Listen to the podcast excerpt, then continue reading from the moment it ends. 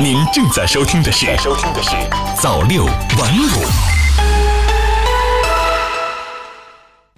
朋友你好，今天是二零一九年十二月二十一号，星期六，欢迎收听早六晚五早间新闻。首先，一起来关注国内方面的消息。央视网十二月二十日电。农业农村部近日发布消息，自二零二零年一月一号起，停止生产、进口、经营使用部分药物饲料添加剂。我国饲料中全面禁止添加抗生素，减少滥用抗生素造成的危害。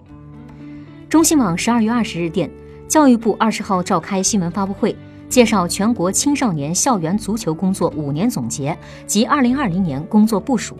据介绍，截至目前，已在全国三十八万所中小学中遴选认定校园足球特色学校两万七千零五十九所，设立校园足球改革试验区三十八个，遴选校园足球试点县区一百六十个，布局建设满天星训练营八十个，招收高水平足球队高校一百八十一所。央视网十二月二十日电，最高人民检察院第九检察厅厅长史卫忠二十号表示，要进一步加强类案指导，细化办案标准，适时推行建立以儿童证言为中心的审查证据规则，进一步规范侵害未成年人案件证据标准。中新网十二月二十日电。最高人民检察院第九检察厅厅长史卫忠二十号表示，检察机关对未成年人侵害未成年人犯罪案件始终坚持双向保护原则，对一些未成年人严重犯罪及时批捕起诉，切实维护被害人合法权益。对于涉嫌犯罪但未达到刑事责任年龄的未成年人，也绝不能一放了之，必须依法予以惩戒和矫治。央视网十二月二十日电。日前，国务院教育督导委员会办公室专门发出通知，通知指出，各地要高度重视义务教育教师工资待遇保障工作，认真落实《义务教育法》和中央有关文件中对义务教育教师平均工资收入水平应当不低于当地公务员平均工资收入水平的规定。二零二零年，国务院教育督导委员会办公室将把义务教育教师工资收入保障情况作为重点内容进行督导。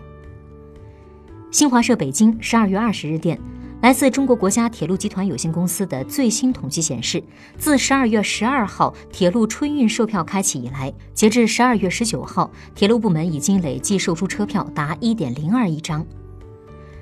新华社北京十二月二十日电，国家语言资源监测与研究中心、商务印书馆等联合主办的汉语盘点二零一九揭晓仪式二十号在京举行。稳，我和我的祖国，难，贸易摩擦分别当选年度国内字、国内词、国际字、国际词。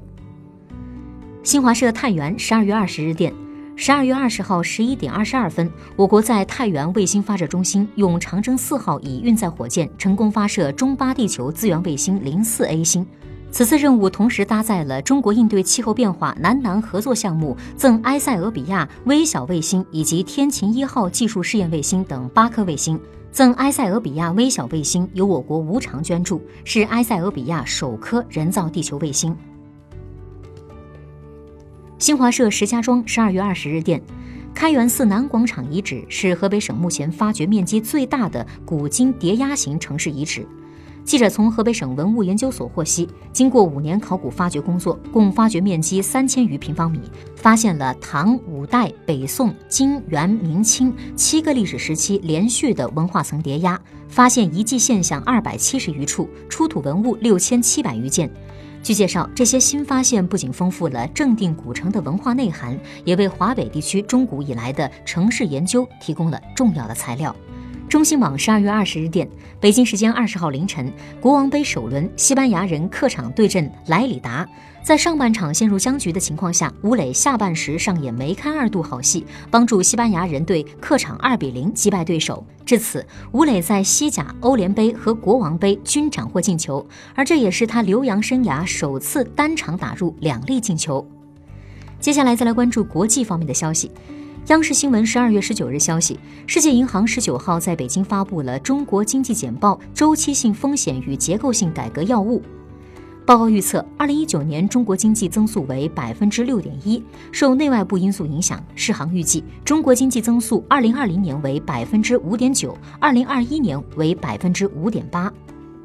新华社莫斯科十二月十九日电。十九号，俄罗斯总统普京在莫斯科举行年度记者会。从普京的表态来看，俄罗斯愿意与中国深化合作，中俄合作有利于维护世界稳定，推动世界多极化。同时，俄罗斯也希望与西方建立正常关系，但是双方关系难以获得实质改善。未来，俄罗斯政府面临的主要任务依然是发展经济。中新网十二月二十日电，综合报道，当地时间十九号，英国女王伊丽莎白二世发表御作致辞，阐述首相约翰逊政府未来施政重点。首先就是政府将在二零二零年一月三十一日完成脱欧。另一方面，苏格兰首席部长斯特金表示，将向伦敦提交苏格兰独立公投的官方请求。新华社华盛顿十二月十九日电。美国国会众议院十九号投票通过修订后的美国墨西哥加拿大协定，为这份自由贸易协定的最终生效扫除了主要障碍。新华社柏林十二月十九日电，十九号，俄罗斯反兴奋剂机构计划就世界反兴奋剂机构禁止俄罗斯参加重大国际体育赛事，向国际体育仲裁法庭提出上诉。据报道，长达四年的禁令将导致俄罗斯无缘2020年东京奥运会、2022年北京冬奥会以及2022年卡塔尔世界杯。好的，以上就是今天早六晚五早间新闻的全部内容了。感谢您的收听，咱们晚间再见。早六晚五，新华媒体创意工厂诚意出品。